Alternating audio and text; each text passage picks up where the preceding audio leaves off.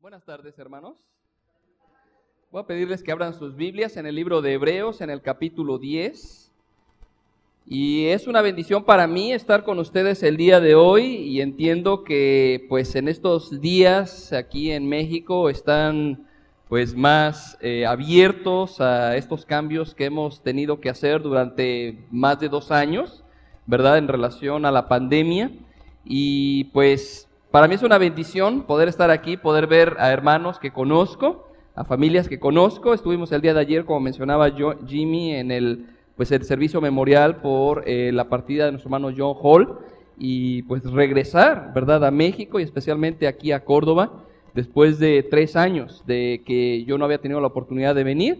Eh, Dios me permitió pastorear aquí en Córdoba hace varios años, estuve pastoreando por diez años y como mencionó Jimmy, tuvimos la oportunidad, yo no sé Jimmy, unos seis años, siete años por lo menos, mientras pastoreábamos en, en Ebenezer, pues tener la bendición de tener a Jimmy y verle crecer en el Señor y ahora pues verle como líder de una congregación pues fortalece porque el Señor ha hecho las cosas y las ha hecho bien, ¿verdad? Este, es, es, una bendición. Este, estudiamos en el CI, tuvimos la oportunidad de enseñar por varios años, mi esposa también estudió, dos de nuestros hijos los dos mayores nacieron aquí en Córdoba, entonces son cordobeses. Este, muchas memorias, muchos recuerdos, eh, y para nosotros regresar siempre aquí a Córdoba, regresar al centro educativo, es motivo de refrescar nuestro corazón, y recordar dónde el Señor forjó mucho de lo que hoy, hoy somos. Entonces, es una bendición poder estar aquí y el privilegio que Jimmy me da. Yo le decía a Jimmy, a pesar de que me conoces, me sigues invitando, ¿verdad? Y pues bueno, este, no será eso algo bueno o malo para ustedes, pero aquí estamos. Eh, parece increíble cómo muchas cosas cambiaron en los últimos dos años, ¿no es cierto? Ahorita estaba pensando cuando Jimmy dio los saludos, yo dije, wow, ¿quién pensaría que un puño cerrado sería señal de compañerismo, verdad? Porque ahora sí nos saludamos todos, ¿no? Este, muchas cosas cambiaron, tuvimos que cambiar hábitos, estilos de vida, muchos retos realmente, pero hubo retos especiales para la iglesia. Y uno de los retos principales que nosotros tuvimos como iglesia en todo el mundo tenía que ver precisamente con esto, con congregarnos, con reunirnos. Yo creo que la pandemia nos probó, nos probó en muchas áreas, probó nuestra fe, probó nuestra, nuestro, nuestro, eh, nuestra eh, comunión, pero probó también nuestro, nuestra, eh, el reto que nosotros teníamos de ser fieles al Señor. Todo eso fue probado. Yo escuché de hermanos que decían, hermano, ahora que estoy encerrado en mi casa, hice lo que no había hecho mucho tiempo y es leer la Biblia, orar más, orar con mi familia. Y por el otro lado hubo el, otro extremo, ¿no? Gente que simplemente por no congregarse se enfrió. Pero una de las cosas que yo pude constatar en nuestra propia congregación es que la pandemia nos ayudó a entender en qué se basaba nuestro cristianismo. Y tristemente para la mayoría de aquellos que nos decimos cristianos, nuestro cristianismo consistía prácticamente en reunirnos. Ir un día específico a un templo, a un lugar, ser parte de una reunión, ser parte de lo que se hace ahí, y, se hacía ahí e irnos. Eso era todo. Nuestro cristianismo consistía en eso. Y cuando nos lo quitan, cuando ya no tenemos la oportunidad de estar, ¿qué queda? No tienes nada. Entonces, fue un reto muy grande que inclusive hasta el día de hoy personas y familias que pues lamentablemente aún no regresan, siguen luchando con esta realidad de qué tan importante es congregarnos, qué tan importante es la familia del Señor. Y yo quiero compartir con ustedes bajo el tema una joya perdida, la necesidad de congregarnos basado en el pasaje de Hebreos capítulo 10 del 19 al 25, precisamente estos, es, esta realidad porque inclusive cuando tenemos este mandato en Hebreos 10:25, que a veces yo lo he mencionado como algo a manera de, de, algo chistoso, que es el pasaje que los pastores usan el lunes para ir a visitar a los que no vienen a la iglesia, ¿no? Hermano, aquí la Biblia dice que usted tiene que congregarse y vemos este mandamiento aún como algo mal entendido porque no se trata de cumplir con estar en un horario específico, en un lugar específico para calmar nuestra conciencia, sino se trata de obediencia. En la mañana estaba con nuestro hermano Jimmy, con aquellos hermanos que primero Dios en unas semanas estarán dando este paso de obediencia en el bautismo y se mencionaba que el bautismo es un mandato, pero no es un mandato nada más porque el Señor dijo háganlo y ya, hay un propósito en ese mandato. Lo mismo pasa con este mandato, porque déjenme decirles que la exhortación de Hebreos 10:25, no dejen de congregarse, no es una sugerencia, ¿ok? No es una observación, no es una invitación, es un mandato. Simplemente el Señor dice, tienes que congregarte, Pero hay un propósito en ello. Yo quiero que pensemos como iglesia en este día qué implica ese mandato y por qué en el libro de Hebreos forma parte de quizá las primeras instrucciones prácticas de, en respuesta a lo que Cristo hizo por nosotros. Entonces, al estar reunidos como iglesia y estar reunidos con la iglesia, implica varios aspectos. Adoración, obviamente instrucción de la palabra, pero algo que a lo mejor está fuera de nuestro radar de forma generalizada es también rendición de cuentas y sobre todo estimulación, empujarnos, motivarnos a vivir para la gloria del Señor. Entonces, básicamente, ¿verdad? Tengo solamente dos, dos puntos, pero eso no quiere decir que sean dos cosas nada más las que voy a mencionar. Pero el pasaje que tenemos delante de nosotros empieza la sección práctica de la carta a los hebreos. Quizá lo han escuchado antes de nuestro hermano Jimmy, de que muchas de las cartas de Pablo y de otros personajes en la Biblia están divididos en una parte no teórica, pero doctrinal y una parte práctica. Es decir, la primera parte de una carta generalmente tiene que ver con, la base bíblica, ¿ok? Lo que Cristo hizo principalmente. Y luego brinca una parte práctica en donde, ok, ¿cómo afecta lo que yo sé mi forma de vida? Y en el libro de Hebreos, aunque ya ha habido algunas exhortaciones en diferentes puntos, como por ejemplo se acordarán de Hebreos 2.1, cuando la escritura dice que, que, debemos poner mucho más atención a las cosas que hemos oído, sin embargo la parte práctica de la carta empieza precisamente en 2.19. Entonces debe llamar la atención que si esta es la primera parte práctica de nuestra vida cristiana, ¿por qué está ahí la instrucción a congregarnos? Podría haber empezado, yo no sé, este, tu forma de trabajar debe ser así, o algún otro tipo de instrucción. Pero dentro de la primera sección del aspecto práctico está, no se dejen de congregar. Y hermanos, quiero que entendamos esto. Toda nuestra vida cristiana brota del entendimiento sobre la obra de Cristo.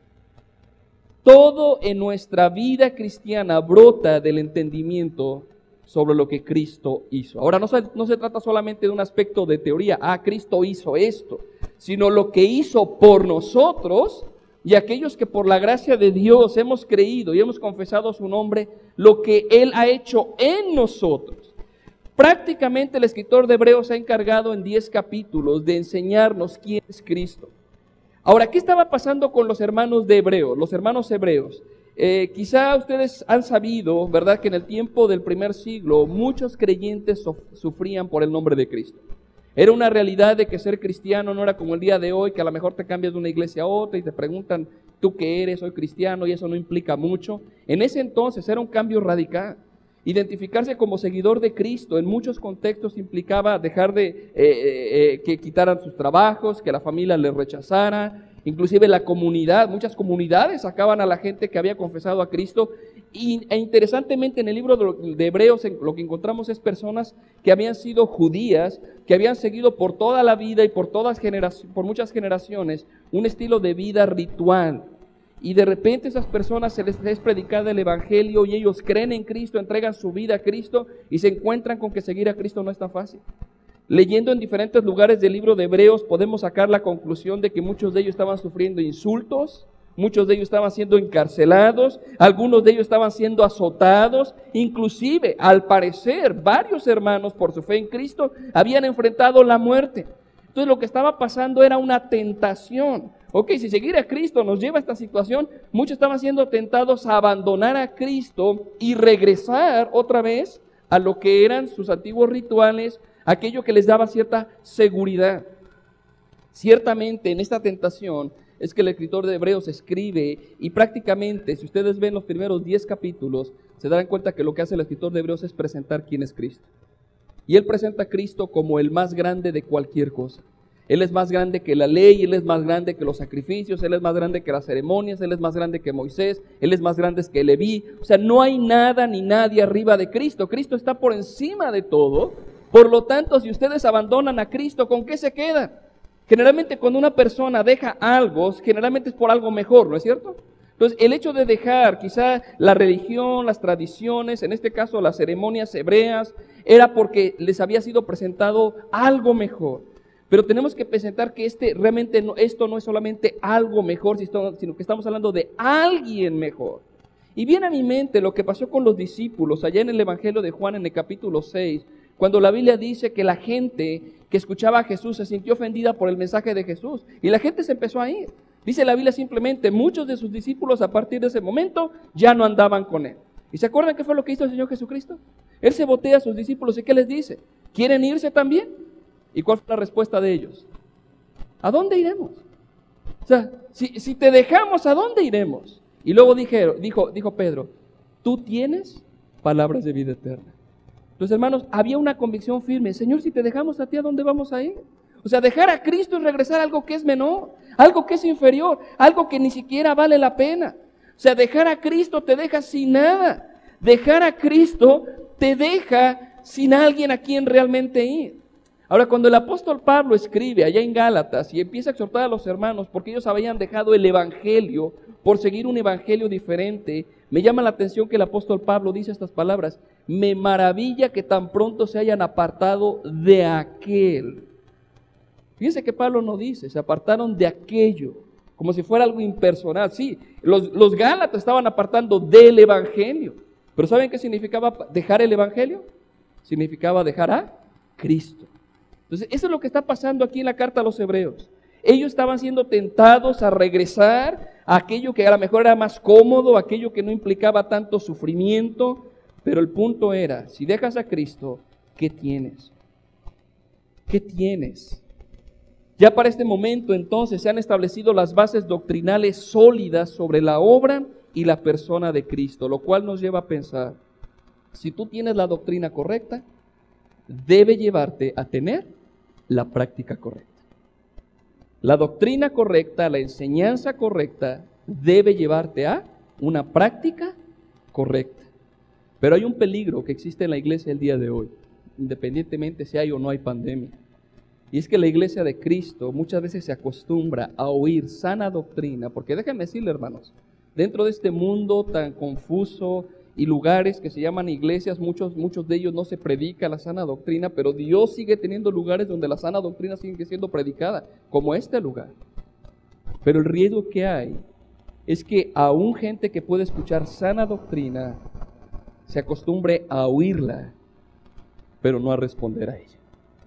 O sea, podemos volvernos buenos teólogos, y podemos ser aquellos que ganan las discusiones teológicas, pero si esa doctrina sana no afecta tu estilo de vida, no sirve de nada. Y ese es un peligro muy grande.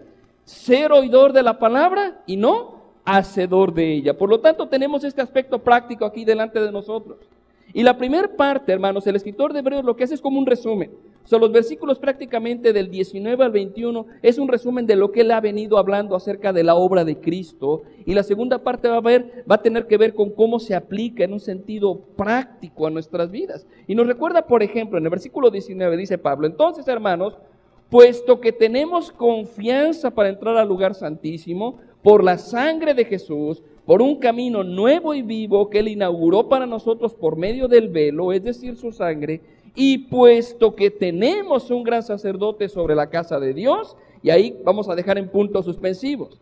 Porque lo que hace el escritor de Hebreos aquí es esto, ok, no, no voy a repetir lo que ya dije, vayan 10 capítulos antes y consideren esto, pero resume lo que él ha dicho eh, en dos o tres cosas importantes. Primero, entender, Dios nos ha dado la confianza de acercarnos.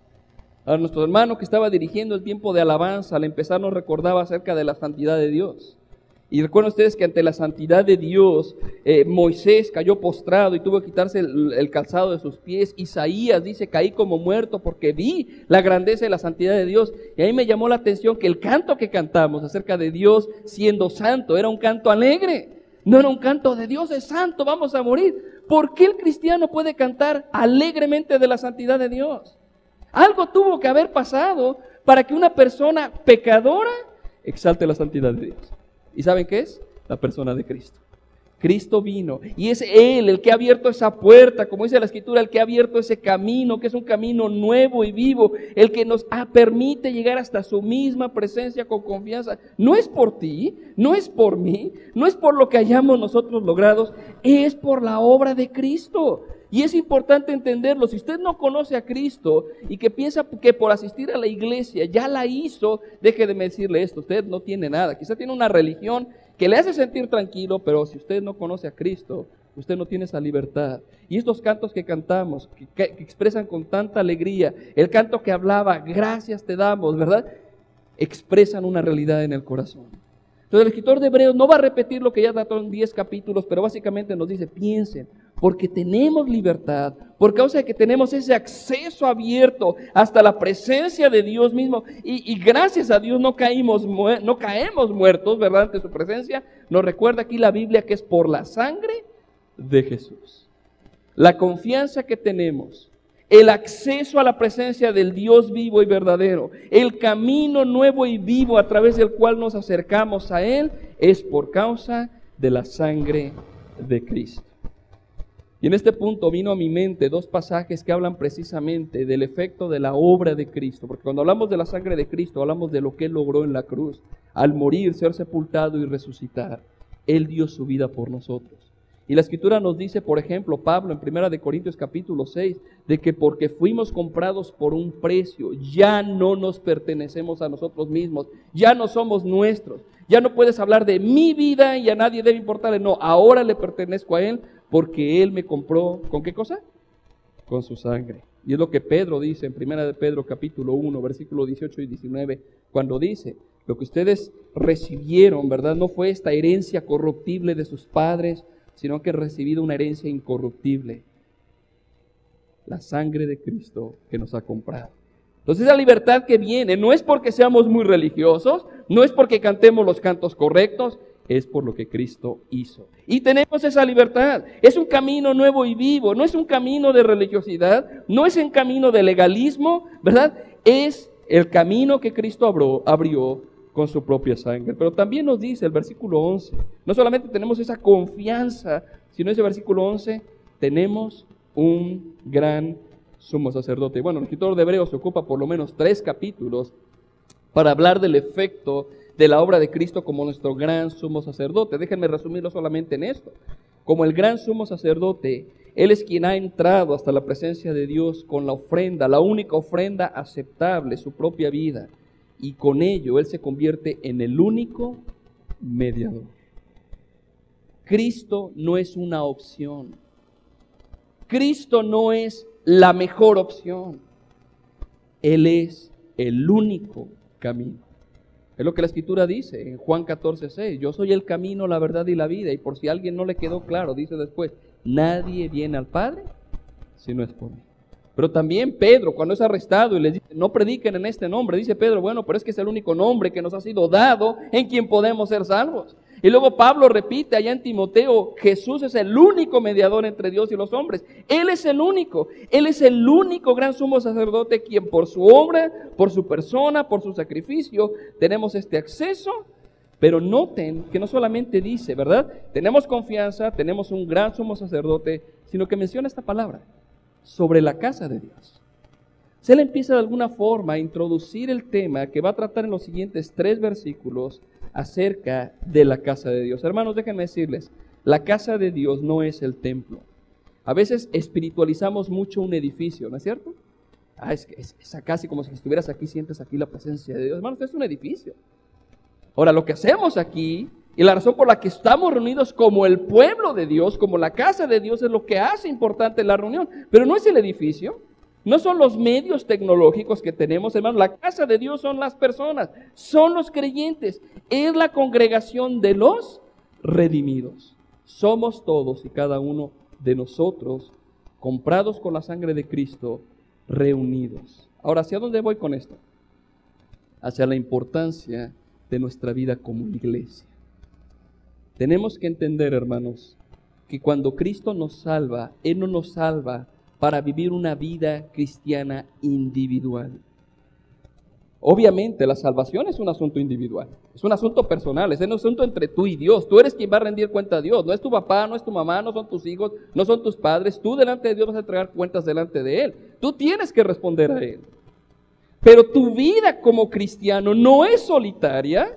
Dios te hace parte de su casa, de su familia, de su cuerpo. Entonces, habiendo hecho ese resumen rápido de lo que él ya trató por 10 capítulos, tenemos confianza, tenemos un camino abierto, podemos entrar al lugar santísimo, podemos venir ante su presencia por lo que Cristo hizo, por su sangre. ¿Qué sigue? Noten que ahora el escritor empieza a usar verbos que implican no ustedes, como si fuera un asunto nada más de a, los que le está escribiendo el escritor de Hebreos. Tampoco están los verbos en un tiempo, en, un, en, un, tiempo que mencione el hecho de que tú, como si fuera algo individual, sino los verbos se incluyen al mismo escritor. Si ustedes se dan cuenta, en el versículo 22 dice, acerquémonos. Versículo 23, mantengamos. Versículo 24, consideremos. Versículo 25, congregarnos. Al final del versículo 25, exhortándonos. ¿Se dan cuenta?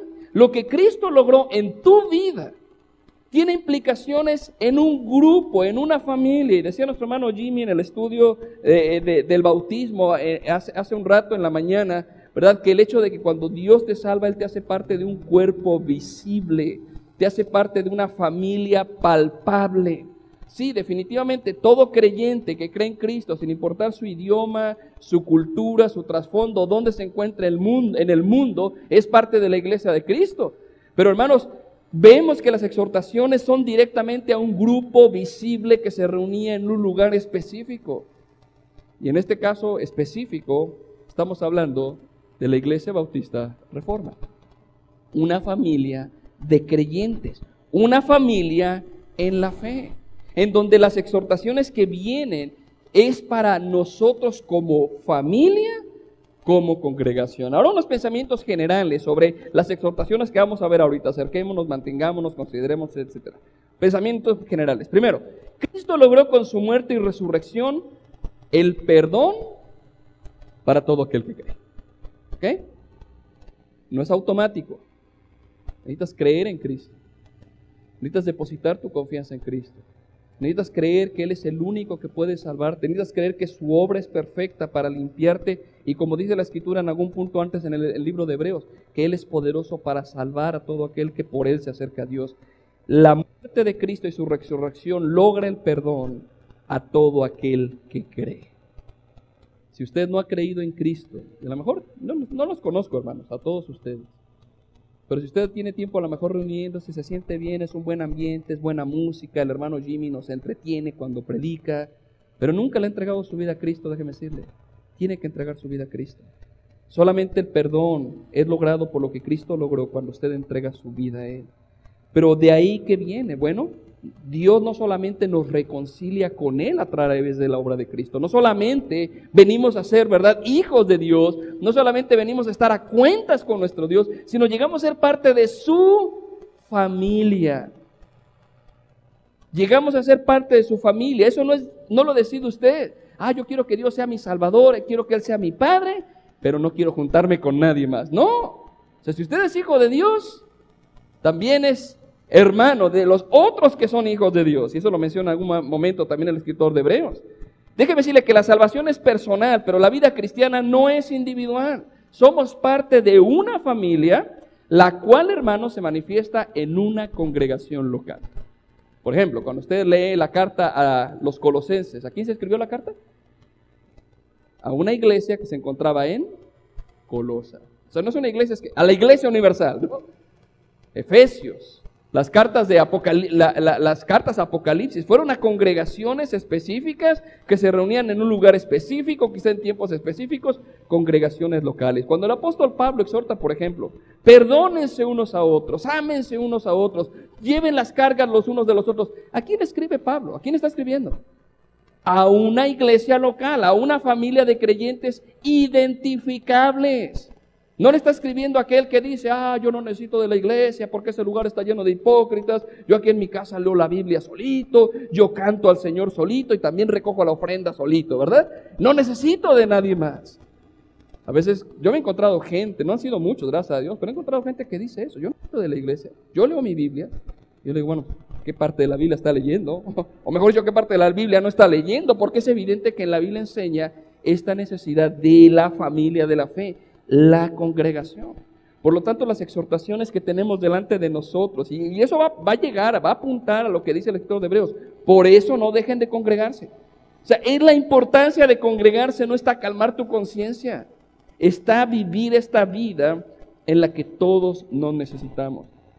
Las exhortaciones, por lo tanto, tanto aquí en este pasaje como en todo el Nuevo Testamento, hermanos, escúchenme, no son a individuos. Obviamente, la respuesta a esas exhortaciones es individual. Pero Dios no espera que ejercites tu obediencia a Cristo apartado de un grupo. Como aquí lo dice, acerquémonos, exhortémonos. Está ese aspecto de un grupo de creyentes, una familia en la fe. Por lo tanto, no puedes tomar lo que te gusta del Evangelio y desechar lo que no te gusta. ¿Verdad? Vamos a ver un poco más. Por lo tanto, si lo que Cristo logró por nosotros, esa libertad para acercarnos, ese camino nuevo y vivo, ese perdón por la sangre de Cristo, lo primero que dice aquí la Escritura dice, acerquémonos. Acerquémonos con corazón sincero, dice la Escritura, en plena certidumbre de fe, teniendo nuestro corazón purificado de mala conciencia y nuestro cuerpo lavado con agua pura. Hermanos, si ustedes se dan cuenta, está hablando de, de echar mano de aquello que ya tenemos. Como iglesia tenemos que echar mano de, acercarnos a Dios constantemente, pero aquí describe algunas cosas importantes acerca de este acercarnos. Por ejemplo, habla de un corazón sincero, habla de algo genuino, habla de un compromiso real, porque ya tenemos estas bendiciones por causa de Cristo, tenemos el perdón, tenemos el acceso a la presencia de Dios, tenemos la oportunidad de ser parte de una familia, por lo tanto, parte de nuestro acercarnos debe ser con corazón sincero. Es muy fácil aparentar algo que no somos. Es muy fácil, ¿verdad?, dar una apariencia de algo que no es real. ¿Saben qué? Eh, eh, no es difícil venir a una iglesia cierto día de la semana y aparentar espiritualidad. ¿Verdad? Es muy fácil usar las palabras adecuadas como buen creyente, ¿verdad? Hermano, amén, aleluya, quizás alzar las manos, hacer todo ese tipo de expresiones. No es, no es difícil hacerlo. El punto es qué pasa cuando sales de este lugar. ¿Qué es lo que distingue tu vida? Yo hace tiempo escuchaba este pensamiento y me hizo reflexionar, todavía me hace reflexionar, ¿verdad? Del hecho de que si lo que tú haces el domingo en la congregación es diferente a lo que haces el resto de la semana, entonces eres un hipócrita. ¿Qué hacemos cuando nos reunimos? ¿Cantamos? ¿Leemos la Biblia? ¿No es cierto? ¿Escuchamos la predicación? Obviamente saludamos a los hermanos, tenemos este compañerismo. Pero si eso solamente lo haces el domingo y el resto de la semana no lees tu Biblia, no oras, entonces no hay sinceridad, no eres genuino. Eres un cristiano dominguero nada más. Antes decíamos calientabancas, pero ahora ya no se usan bancas, ¿verdad? Calientasillas. Es lo que somos. ¿Saben qué es lo único que hacemos diferente el domingo cuando nos reunimos? Es que lo hacemos juntos. Es lo que hace la diferencia. Nuestra vida debe reflejar esa genuinidad y con ello ese compromiso, porque Cristo lavó nuestras vidas, Cristo nos compró, Cristo nos limpió, como lo, lo, menciona un poco más adelante en este versículo, ¿verdad? Eh, con corazones purificados, cuerpos lavados con agua pura. Habla de eso que Dios ya ha realizado en nosotros. Por lo tanto, podemos tener un corazón sincero, pero también podemos tener certeza, porque dice el versículo 22, en plena certidumbre de fe. ¿Saben qué? El creyente no anda esperando, oh, pues espero que esto en lo que estoy realmente funcione, que esto sí sea la verdad. No, el creyente tiene plena confianza en Dios. Este es el camino que Él nos dio, este es el camino de la salvación. Dios nos ha dado su palabra, Dios nos ha dado sus promesas. El apóstol Pedro, Pedro perdón, decía, tenemos la palabra más segura, la cual hacéis bien en estar atentos como una antorcha que alumbra en un lugar oscuro. Hermanos, tenemos certidumbre. No por nosotros, no porque alguien nos lavó el coco, sino porque dice la escritura, fiel es el que prometió. Nuestra confianza está firme en Él y podemos estar seguros de acercarnos al Señor con este corazón sincero y con esta confianza en nuestra fe. Pero también dice, versículo 23, mantenga, mantengamos, perdón, firme la profesión de nuestra esperanza sin vacilar, porque fiel es aquel que prometió. Desde cuenta, ¿cuál es la base que el escritor de Hebreos está poniendo para que nosotros nos mantengamos firmes? Para no andar ahorita sí, al rato no, ¿verdad? Dudando, le llego, no le llego. O sea, ¿por qué podemos estar firmes? Bueno, primero porque tenemos una profesión que es firme. Ahora esta profesión, dependiendo el, eh, eh, el comentarista que usted vea, pero en general la idea de esta profesión tiene que ver con aquello en lo que nosotros hemos expresado confianza. Cuando entregamos nuestra vida a Cristo, ¿por qué lo hacemos? Cuando confesamos Jesús es Señor, ¿por qué lo hacemos? Porque creemos que Él es el único Salvador, ¿no es cierto? Ahora, este creer no es como el que usamos allá afuera, creo, ¿no? O sea, con un sentido de duda. Esa es la idea de esperanza allá afuera, es eso. ¿verdad? Espero que sí. Hermano, ¿vas a venir a la iglesia? Pues espero que sí. ¿Qué significa eso? que a lo mejor no, ¿verdad? O sea, hay, hay, incertidumbre. Entonces, cuando decimos creo, no me refiero nada más a un, es que lo quiero creer, ¿no? O sea, me autoconvencí. No, el creyente sabe de manera firme y sólida, Dios existe, ¿verdad? Vamos a empezar lo más bajo, de lo, de lo más, así, de lo más, de lo más básico, no lo más bajo. Dios existe, Dios es real, Dios es creador, nosotros somos pecadores, Cristo vino a este mundo para dar su vida por nosotros, Él es el Hijo de Dios, no hay otro sacrificio, hermanos, no es porque lo queramos creer. El mundo ya ahorita, allá afuera, ¿verdad? Maneja mucho esta idea de lo relativo. Ah, depende de cómo tú lo veas, yo lo veo así, tú lo ves así. El creyente debe estar firme porque sabe que su fe tiene fundamento. La gente piensa, ah, es que eres cristiano, ah, tú crees ese libro, crees, eh, eh, ah, es lo que tú quieres creer. No, nuestra fe tiene sustento. Es firme, es sólida, porque nuestra fe está puesta en la autoridad de la palabra de Dios y aún más está puesta en la misma persona de nuestro Dios. Porque ustedes, ustedes se dan cuenta, esa exhortación de mantenernos firmes, dice, porque fiel es el que prometió. ¿Quién lo prometió? Dios. ¿Y él falla? No. Entonces, puedes tener una fe sólida y firme. Por eso cuando ustedes ven estas exhortaciones en la Biblia, por ejemplo, estoy pensando en algunos salmos, ¿no? Cuando dice el salmista, aunque los montes se trasladen al fondo del mar, ¿verdad? No temeré, aunque la tierra tiemble, no temeré. O aún cuando a veces eh, los personajes bíblicos dudan y luchan, Dios, ¿hasta cuándo? ¿Por qué Dios permite esto? Ustedes siempre van a ver que al final ven una expresión como esta, seguiré confiando, seguiré esperando, seguiré tomándome del Señor. ¿Por qué es algo tan firme y tan sólido? ¿Porque se autoconvencieron? No, por la obra de Dios en nosotros. Ahora, ¿a, qué voy, hermanos? ¿Cuál es, cuál es mi punto al detenerme en este, en este punto ahorita? No hay razón para que nuestra vida cristiana sea tan valiente. Tenemos todo lo que necesitamos para que nuestro caminar en la vida cristiana sea firme, sólida, aun a pesar de las tormentas de la vida. Porque fiel es el que lo prometió. Las personas podemos fallar y de hecho lo hacemos. No somos perfectos. Su pastor no es perfecto. Yo no soy perfecto. Podemos decepcionar pero fiel es el que prometió. Vino la pandemia. ¿Qué pasó con la fe de muchos? Solamente la pandemia. Yo, yo, en el caso específico, yo no recuerdo si alguna vez platiqué con Jimmy de esto en este tiempo, porque tuvimos la oportunidad de platicar de vez en cuando, Jimmy y yo. Este, pero allá decía, hermano, ¿y cuándo va a regresar a la iglesia? No, hermano, cuando venga la vacuna.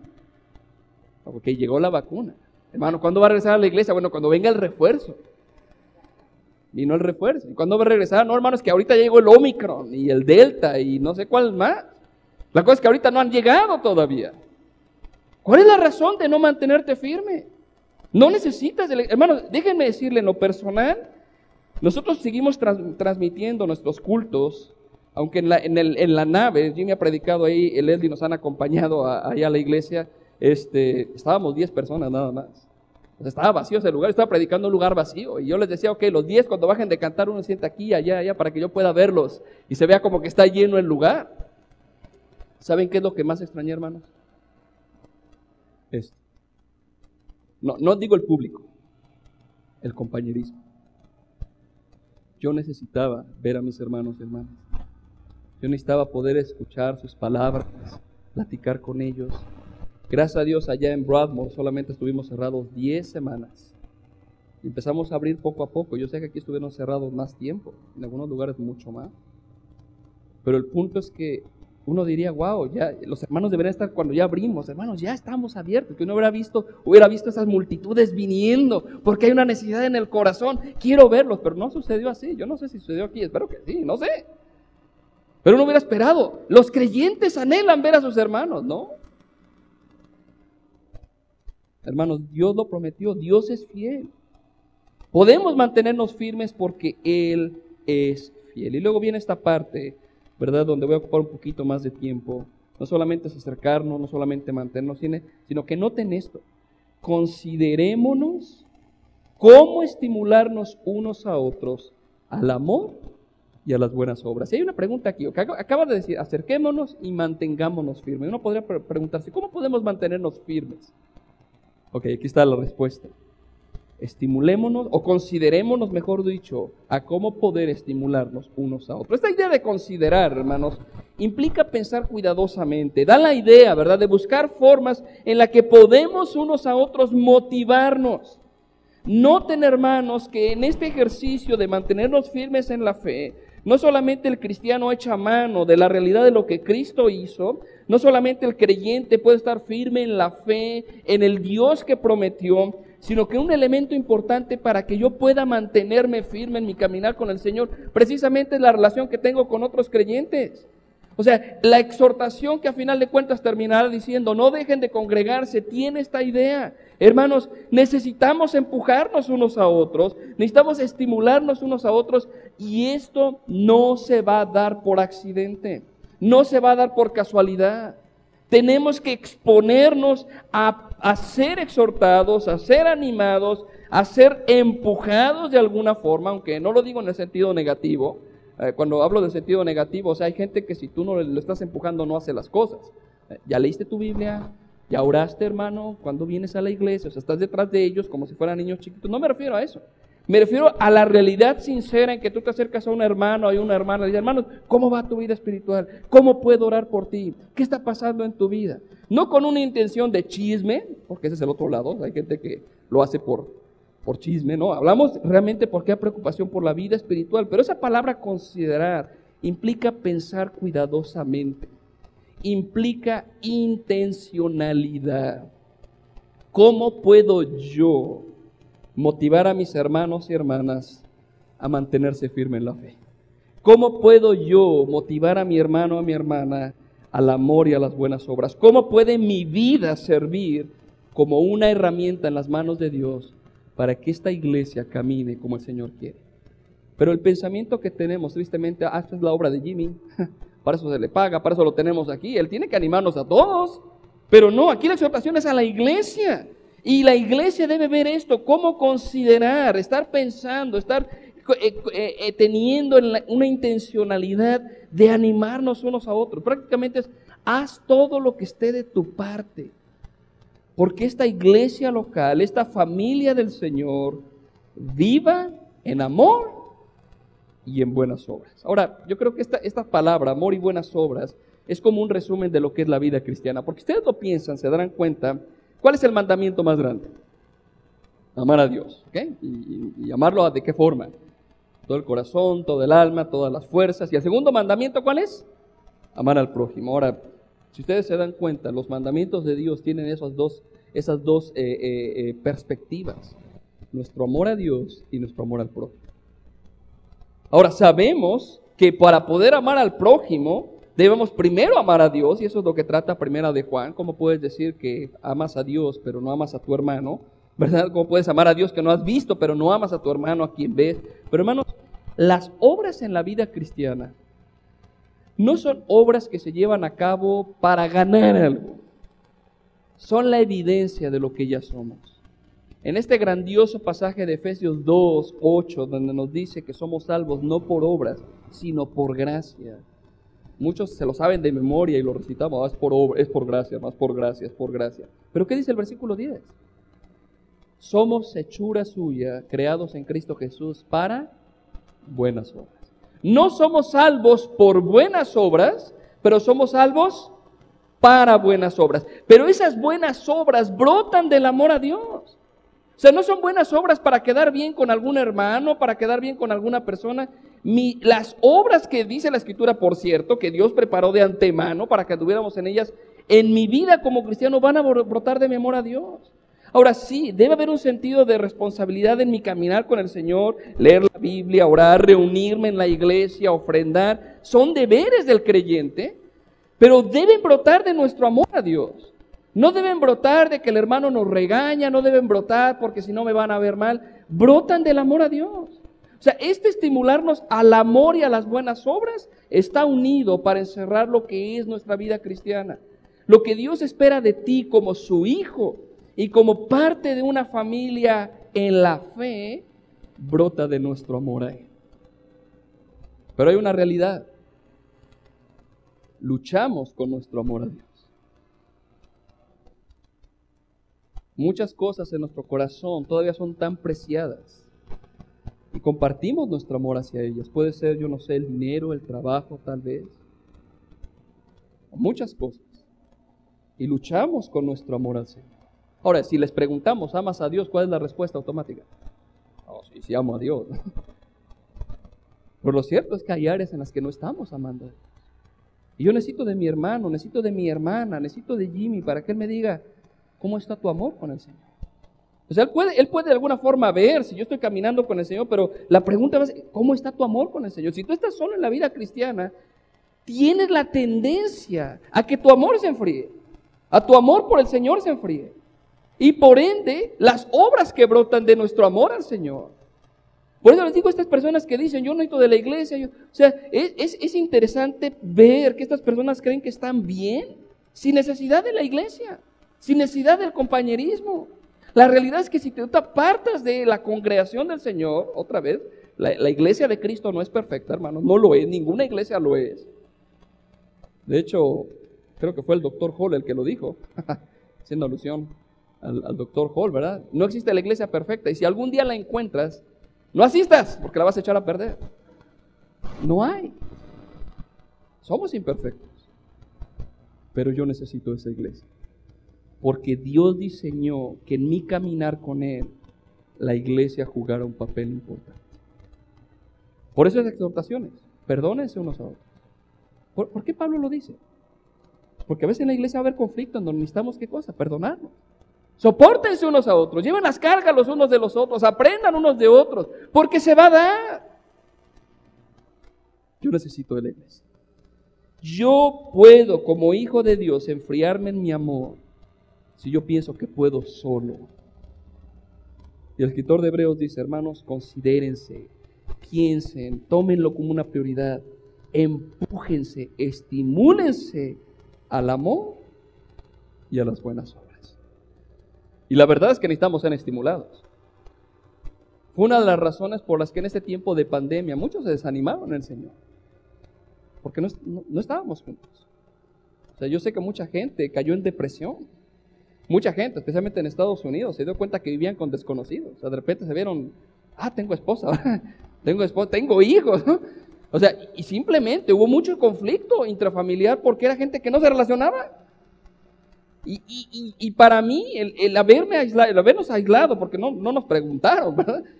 Yo necesito la iglesia, necesito la iglesia que me anime a caminar en el Señor. Necesitamos ser estimulados y hermanos, este es un deber común. Si tú eres de las personas, ah, es que yo espero que vengan y me animen. qué bueno que estás esperando que te animen, pero tú tienes que animar. Dios también te puso en esta congregación con ese propósito. Por lo tanto, hermanos, debemos motivarnos unos a otros para hacer lo que es debido. Debemos empujarnos hacia aquello que honra a Dios. Y si no lo hacemos de forma intencional, no se va a dar. Una de las cosas que he tenido la experiencia de escuchar, gracias a Dios no lo he escuchado de mucha gente, es que hay gente que he encontrado en la iglesia que dice, yo no quiero, yo no quiero relacionarme con nadie más. O sea, hay gente que se identificaba como creyente, yo no quiero relacionarme. Por eso, yo por eso llego tarde al culto, para que nadie me salude, y me voy antes de que acabe, para que nadie me salude. Yo no quiero que se metan en mi vida. es un concepto erróneo de lo que es la vida cristiana. Necesitas a la iglesia. Y luego viene este mandamiento. No dejemos, dejemos de congregarnos. Digo, si uno lo ve así nada más ahí, no más quieren que estemos aquí sentados. No, hermano, ya vimos el contexto. ¿Por qué? ¿Por qué no debemos dejar de congregarnos? Ahora, hablando de congregarnos, ¿verdad? al final es un mandamiento, o sea, no es una opción. Les digo, no es una invitación, no es un buen consejo del Señor, okay, es un mandamiento. Si tú no te congregas, no importa la excusa que tú pongas, así que a menos de que estés internado en el hospital y que no te puedas parar de ahí y salir, o sea, no tienes una excusa. Tienes que congregarte. Es decir, si no hay una responsabilidad que te impida venir a la iglesia del Señor, tienes que congregarte. Es un mandato, no es una opción. Pero hay dos extremos. ¿okay? Por un lado están los que ya mencioné, los que piensan que solos pueden vivir la vida cristiana. ¿okay? Los hay. Los hay. Yo solito puedo. Y no pasará mucho tiempo para que se den cuenta que no pueden. No pasará mucho tiempo, por otro lado, que estas mismas personas que dicen, yo solo puedo vivir mi vida cristiana, para autoconvencerse que tienen la razón. Para pensar que están bien, que no están mal. Lo vas a encontrar. El otro extremo está en aquellos que piensan que, que asistir es como si fueran puntos extras. Se trata de cumplir, nada más estar ahí. Mira, Dios, ya estoy aquí, ¿no? Ya llegué. Aquí estoy, vine. Sin ejercitar el corazón de este mandamiento. Por lo tanto, este, este mandamiento, no dejen de congregarse, hermanos. A final de cuentas, nos exhorta a entender que no es un viaje solitario.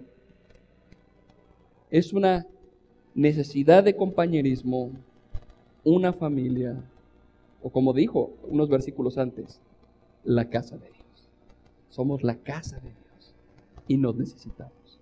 Somos la familia de Cristo y yo los necesito, aun cuando no los conozco. Hermanos, para mí es de edificación, aún con los más cubrebocas, ¿verdad?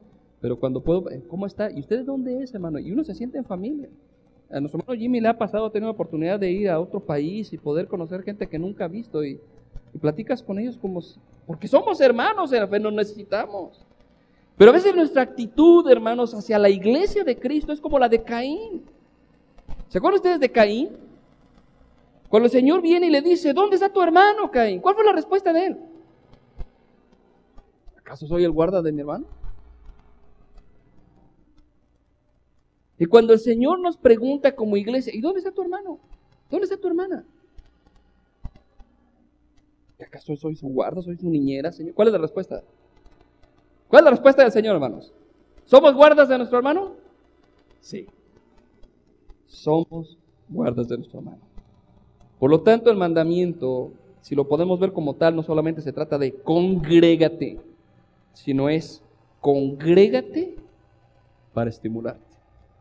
Y esto se da tanto de forma de manera formal como de manera informal. Esta es la manera formal. Domingo, ¿a qué, hora, empezamos el culto, Jimmy? ¿A las 12? Domingo a las 12 nos reunimos aquí. Esta es una manera formal. De manera formal estamos, los grupos pequeños que tienen durante la semana, son maneras formales de poner esto en práctica. Pero están las maneras informales. Hermano, ¿qué tal? ¿Qué va a hacer tal día? Lo invito a un café, vamos a platicar. ¿O qué, va a hacer? O sea, ese aspecto informal también. Cuando ustedes ven en la Biblia, en el libro de los Hechos, en el capítulo 2, dice la Biblia que los que recibieron la palabra fueron bautizados, añadieron aquel día como tres mil personas. Y luego dice que ellos perseveraban en la doctrina de los apóstoles, en el partimiento de pan en las oraciones, pero dice que ellos se reunían en el templo y también ¿dónde? En las casas. Ahora, ustedes dirían, pues nos reunimos en el templo y grupo pequeño en las casas, ¿no? Pero no solamente describe que tenía un estudio bíblico en el templo y un estudio bíblico en la casa, sino se refería al aspecto formal de congregarnos y al aspecto informal.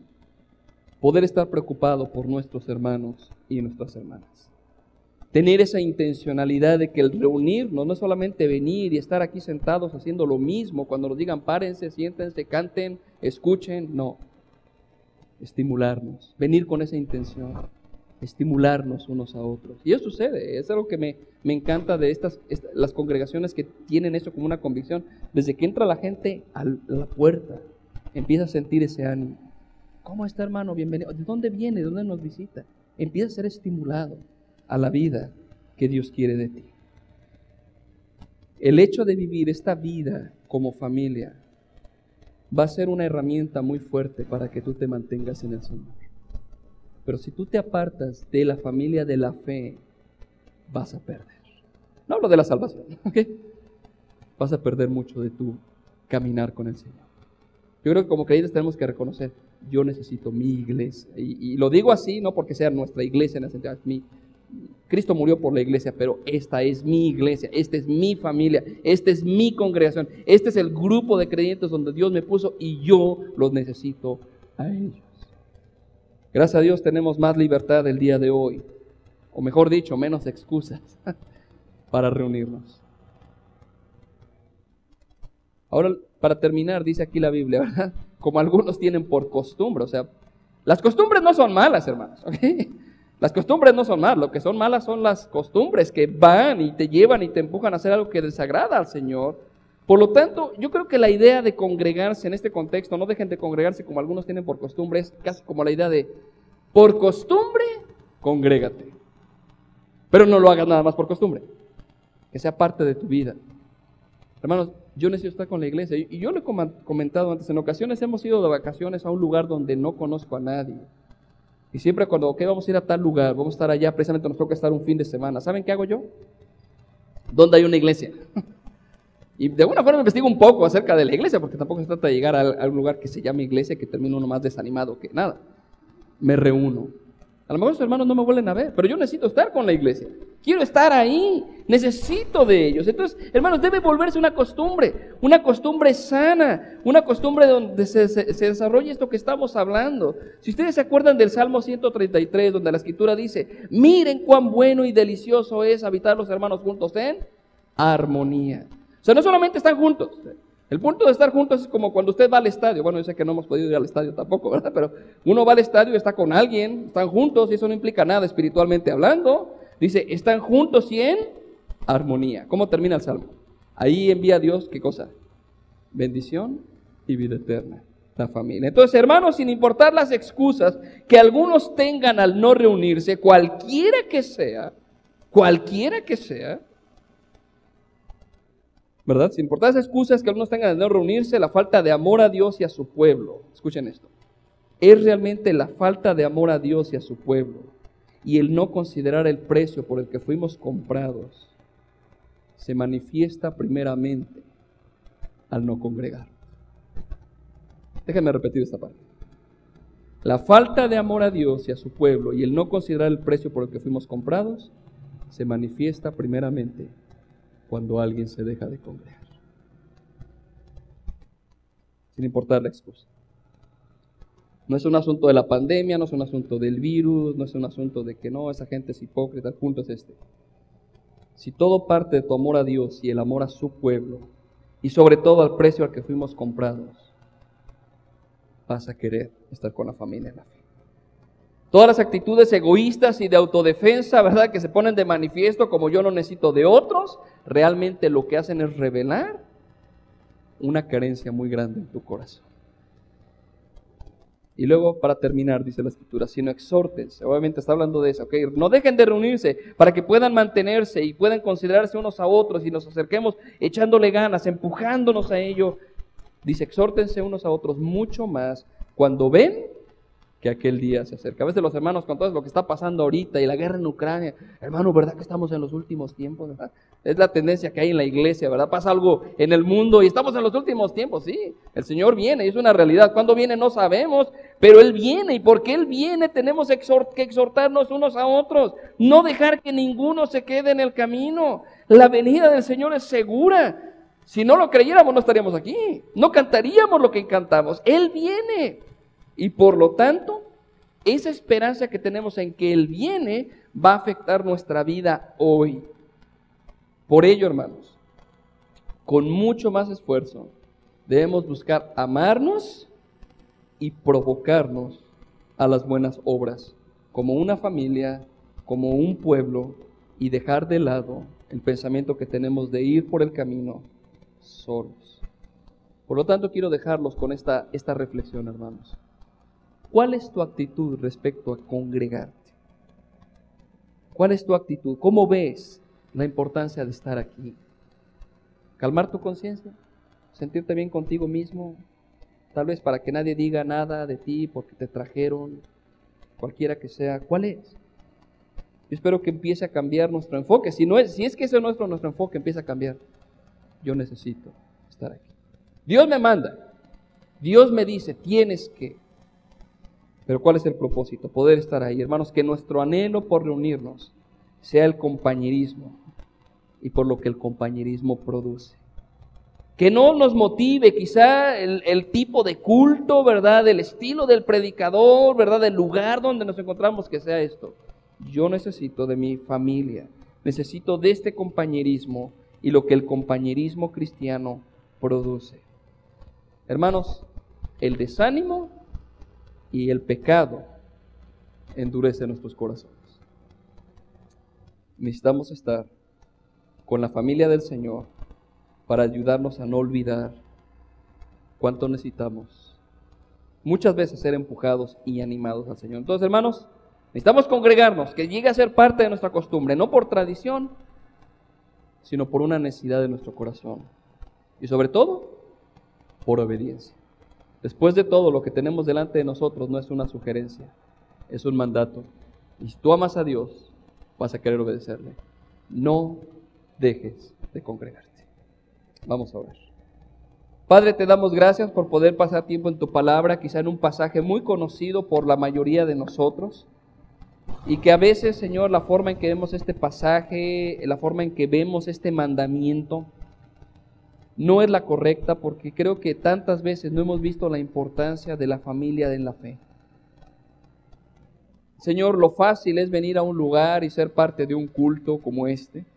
Lo difícil es vivir como iglesia, vivir como congregación, realmente estimularnos al amor y a las buenas obras. Y yo te suplico, Padre, que esta congregación pueda crecer con ese sentimiento. Necesito a mis hermanos y hermanas, sean jóvenes, sean adultos, no importa, necesitamos de la congregación del Señor para poder crecer. Y Señor, quizá el día de hoy vino alguien desanimado, vino alguien con carga en el corazón, que sepa que esta es una familia donde habrá gente que puede orar por esa persona y puede ayudarle a caminar en tus caminos. Ayúdanos, Señor, a salir tantas veces de nuestra forma egoísta de vivir la vida cristiana, donde solamente estamos preocupados por nosotros y nuestras necesidades. Y ayúdanos a recordar que hay hermanos y hermanas que necesitan ser estimulados al amor y a las buenas obras, al igual que nosotros. Sé con el liderazgo de esta congregación, sé con mi hermano Jimmy. Y Padre, que este, este lugar siempre sea un lugar de donde tu nombre sea exaltado y donde tu pueblo sea animado a vivir para tu gloria. Te lo pido en el nombre de Jesús. Amén. Dios los bendiga.